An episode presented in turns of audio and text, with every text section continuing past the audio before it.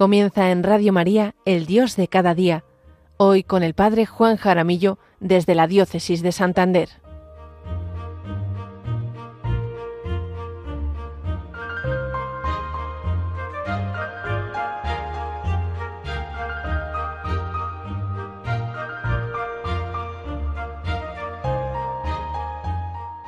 Buenos días, queridos oyentes, queridos amigos todos de Radio María.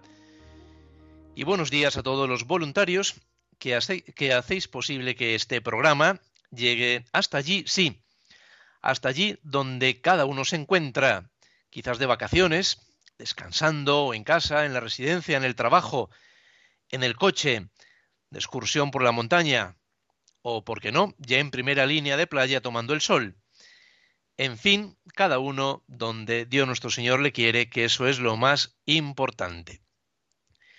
¿Qué tal están en este viernes 14 de julio? Soy el padre Juan Jaramillo, párroco de San Vicente de la Barquera y diócesis de Santander, y les hablo desde la parroquia de Nuestra Señora de los Ángeles. Vamos a encomendar este programa a la Santísima Virgen, a la Virgen del Carmen.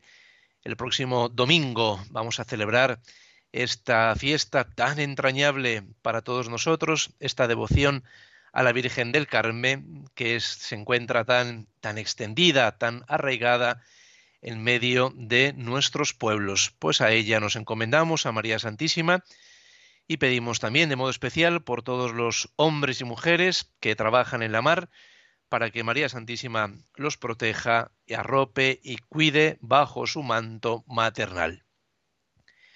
El domingo pasado reflexionábamos en las palabras del Señor que nos invitaban a centrarnos en Él. Tomad sobre vosotros mi yugo y aprended de mí que soy manso y humilde de corazón y encontraréis descanso para vuestras almas, porque mi yugo es llevadero y mi carga ligera. El Papa Francisco, en el año 2020, dedicó una serie de catequesis a hablar sobre las bienaventuranzas, que son el camino del cristiano, son el distintivo del cristiano, son como el DNI del cristiano. La mansedumbre de Cristo está relacionada con la tercera bienaventuranza, comentaba el Papa. Bienaventurados los mansos, porque ellos heredarán la tierra. Dice el Papa Francisco, el término manso, usado aquí, significa literalmente dulce, suave, gentil, no violento. La mansedumbre se manifiesta en los momentos de conflicto. Se pueden ver por la forma en que se reaccionan ante una situación hostil. Cualquiera puede parecer manso cuando todo está tranquilo, pero ¿cómo reacciona bajo presión si es atacado, ofendido o agredido? En un pasaje, San Pablo recuerda la mansedumbre y la dulzura de Cristo en 2 Corintios 10, Versículo 1. Y San Pedro, a su vez, recuerda la actitud de Jesús en la pasión. No respondió ni amenazó, porque se confió al que juzga con justicia. Primero de Pedro 2.23. Y la mansedumbre de Jesús se ve con fuerza en su pasión. Hasta aquí esta eh, citación de la audiencia del Papa Francisco del miércoles 19 de febrero del año 2020. 20. Hace unos años escuché el testimonio de un cantante italiano, Angelo Branduardi, que puso música a las fuentes franciscanas. Narraba el encuentro de San Francisco con el sultán de Babilonia en plena Quinta Cruzada. Se reunieron los dos y firmaron un acuerdo de paz entre los dos, y el sultán le permitió visitar todos los lugares santos, lo que hoy es Tierra Santa. Le regaló un pequeño olifante, que es un instrumento musical, el cual usó San Francisco durante toda su vida hasta su muerte. Siempre que se detenía, que paraba en alguna plaza a predicar, tocaba el olifante, en honor y en recuerdo de su amigo el sultán de Babilonia. Total, que este cantante dijo algo al final de este testimonio que me gustó mucho dijo literalmente Francisco, no era un pacifista. Francisco era un hombre de paz. Reconozco que me impactó esta, esta frase, hombre de paz. Allí donde llegaba Francisco, sembraba paz, sembraba armonía, sembraba diálogo, sembraba comprensión, sembraba perdón, es decir, dialogaba, estaba abierto al diálogo. Ahí tenemos en San Francisco un hombre manso, un hombre humilde, que aprendió del Señor y que siguió el consejo, el, el, mandato del Señor, porque es un imperativo. Aprended de mí, que soy manso y humilde de corazón. Qué importante, queridos oyentes, queridos amigos de Radio María, es que nos centremos más en el Señor, que miremos más al Señor, que nos fijemos más en Él y que vayamos imitando, imitando el modo de ser. Somos cristianos, somos seguidores de Jesucristo. Que nos centremos en Él, que nos centremos en su palabra, que nos centremos en su Evangelio, que nos centremos en sus actitudes, de modo que nosotros vayamos reproduciendo en nuestra vida el modo de ser de Jesús. Os invito a orar con una preciosa oración que todos vosotros conocéis, de San Francisco, justamente, que se titula Señor, hazme un instrumento de tu paz. Señor, haz de mí un instrumento de tu paz, que allí donde hay odio, yo ponga el amor, que allá donde hay ofensa, yo ponga el perdón que allá donde hay discordia, yo ponga la unión. Que allá donde hay error, yo ponga la verdad. Que allá donde hay duda, yo ponga la fe. Que allá donde hay desesperación, yo ponga la esperanza. Que allá donde hay tinieblas, yo ponga la luz. Que allá donde hay tristeza, yo ponga la alegría oh Señor, que yo no busque tanto ser consolado cuanto consolar, ser comprendido cuanto comprender, ser amado cuanto amar. Porque es dándose como se recibe. Es olvidándose de sí mismo como uno se encuentra a sí mismo. Es perdonando como se es perdonado. Es muriendo como se resucita a la vida eterna. Amén.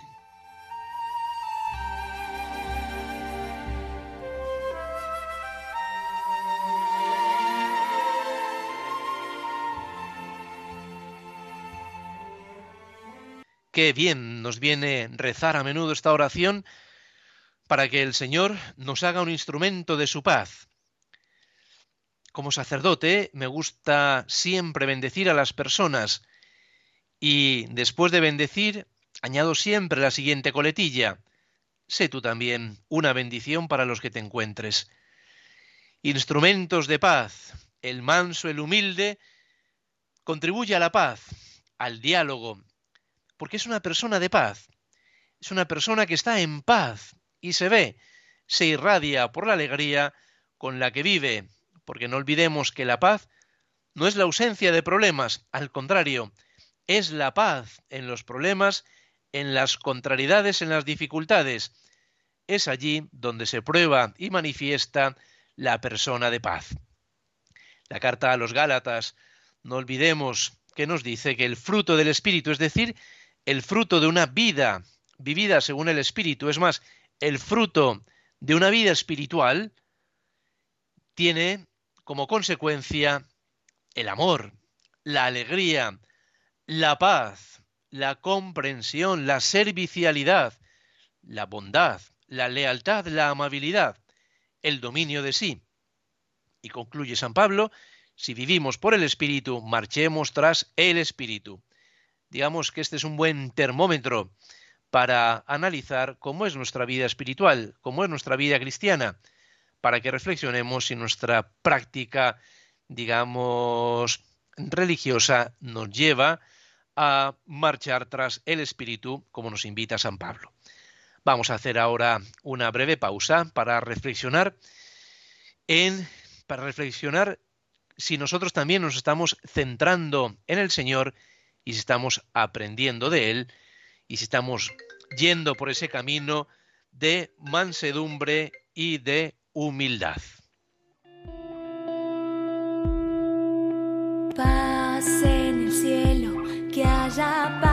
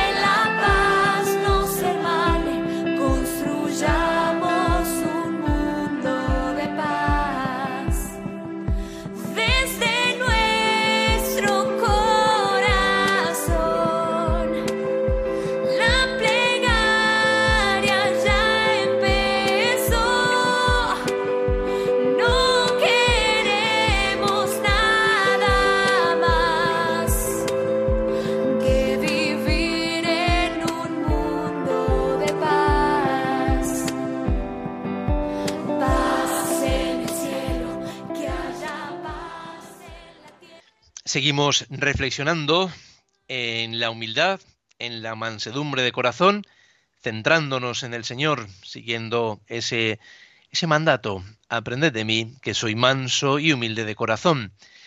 Las bienaventuranzas no gustan, no venden en nuestro mundo, es verdad. Y la humildad y la mansedumbre tampoco. Se exalta más al potente y al orgulloso, y la humildad y el humilde es visto como menos. Es visto como carente de algo. Tanto que muchas veces decimos, eh, pobre, es que, es que este es muy humilde. Es decir, como que el humilde tiene un cariz de pobreza o también que le faltan, le faltan cualidades. Entonces, claro, no queremos que nos digan que somos humildes, al contrario, queremos que nos digan que somos todo lo contrario. Pero recordad, la humildad es rebajarse por amor como Jesús, que lavó los pies a sus discípulos y que decía, yo estoy en medio de vosotros como el que sirve. En el plano humano, la humildad es una actitud de apertura.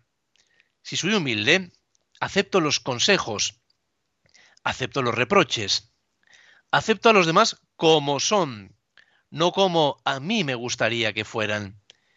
El humilde se muestra solícito para colaborar, se suma a los proyectos, no busca el protagonismo, busca más bien hacer el bien como Jesús, que pasó haciendo el bien. El humilde pide consejo porque sabe que no es él el poseedor de la verdad absoluta. No busca aparecer ni aparentar, al contrario. El humilde busca sembrar paz, crear lazos de diálogo, de perdón. El humilde también es una persona profundamente agradecida con Dios y con el prójimo. El humilde, como decía el salmo de ayer en la misa, recuerda constantemente las maravillas del Señor y por ello constantemente da gracias por la obra que Dios realiza constantemente en él. Queridos oyentes y queridos amigos de Radio María, cuánta falta le hace a nuestro mundo, a nuestra sociedad, a nuestros pueblos, a nuestras parroquias, personas humildes, personas mansas como Jesús. Y la humildad brota de ese contacto diario con el Señor. Recordad, la humildad no se improvisa, hay que trabajarla, hay que ejercitarse en la humildad como en todas las demás virtudes. El orgullo, la soberbia, por el contrario, es una actitud de cerrazón. La humildad es apertura. Soberbia es cerrazón. No necesito a nadie, soy autosuficiente, me basto a mí mismo. El orgulloso no pide consejo, no pide ayuda. Se muestra siempre con la coraza de la prepotencia, cuando en realidad no es más que la coraza detrás de la cual se esconde de los demás, detrás de la cual se esconde de Dios y detrás de la cual se esconde de sí mismo, porque recordemos siempre que la humildad es la verdad. Qué distintos somos a nuestra imagen, que es Dios, que es humilde, que es manso. Él, que es tan grande, se abaja. Nosotros, que somos tan pequeños, siempre queremos ser más grandes, más poderosos, no entendemos que la grandeza está en la humildad, en el servicio, en la entrega, en la donación, en sabernos necesitados también de los demás. El beato Carlo Acutis decía, todos nacemos como originales, pero muchos mueren como fotocopias. Una frase llena de significado, no perdamos de vista nuestra imagen, que es Dios, que hemos sido creados a su imagen. Mirémonos en Él, mirémosle a Él, y en Él, y con Él, y por Él. Es cuando nuestra vida encuentra realmente su plenitud. Ayer nos enviaban el boletín de Radio María del verano titulado Verano Radio María en el que el padre Luis Fernando de Prada nos preguntaba, ¿sabemos descansar en el Señor? Y os voy a leer dos párrafos que me gustaron mucho para este tiempo de verano. Un tiempo de paz del hombre con Dios, consigo mismo y con sus semejantes. Un momento en el que el hombre es invitado a dar una mirada regenerada sobre las maravillas de la naturaleza, dejándose arrastrar en la armonía maravillosa y misteriosa que, como dice San Ambrosio, une los diversos elementos del cosmos en un vínculo de unión y de paz. De la carta 10 Domini número 67. Vínculo de unión y de paz. Esta paz de la que hemos hablado brota también de esa contemplación, de esos tiempos también de descanso, de desconexión, que también son necesarios para mantener el equilibrio en nuestra propia vida. Así, continúa el padre Luis Fernando, nuestro verano no será el invierno del alma, sino un tiempo provechoso de oración, de lectura, familia, caridad, apostolado. Contad para ello con la ayuda de Radio María, que en estos meses sigue retransmitiendo la palabra del buen pastor que llama a cada una de sus ovejas. Nosotros contamos también con vuestra oración por cuantos colaboramos en esta emisora. Os sugerimos además que invitéis a escucharla a aquellos que no la conocen y os pedimos que no olvidéis en vuestros donativos a esta radio que cambia vidas en invierno o verano. Un verano en el que invocamos a nuestra Reina y Señora en su advocación del Monte Carmelo, en el misterio de su asunción, de su natividad y de tantas advocaciones que nos acercan a aquella a la que cantamos como vida, dulzura y esperanza nuestra. Pues bien, estos dos textos del boletín que nos enviaban ayer de Radio María, del Padre Luis Fernando de Prada, que nos ayudan para nuestra reflexión del tema que hemos meditado en esta mañana sobre la paz, que brota también de ese tiempo de contemplación, de ese tiempo de oración, de ese tiempo de serenidad, que en el verano eh, es muy propicio para ello, acompañados de nuestra, de nuestra Madre, la Santísima Virgen María.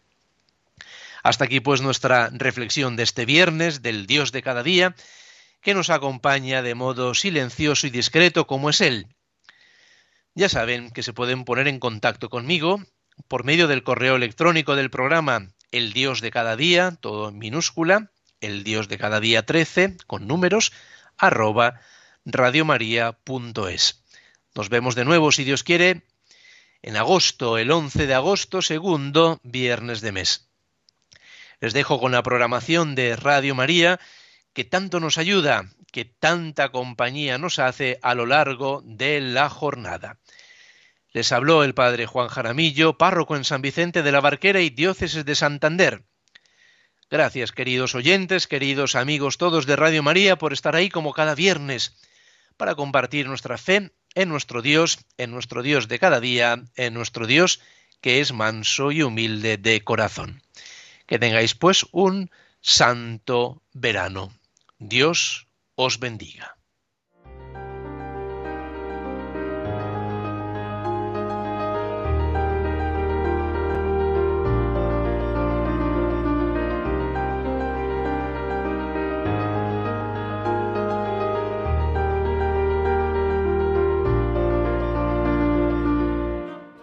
Así finaliza en Radio María El Dios de cada día.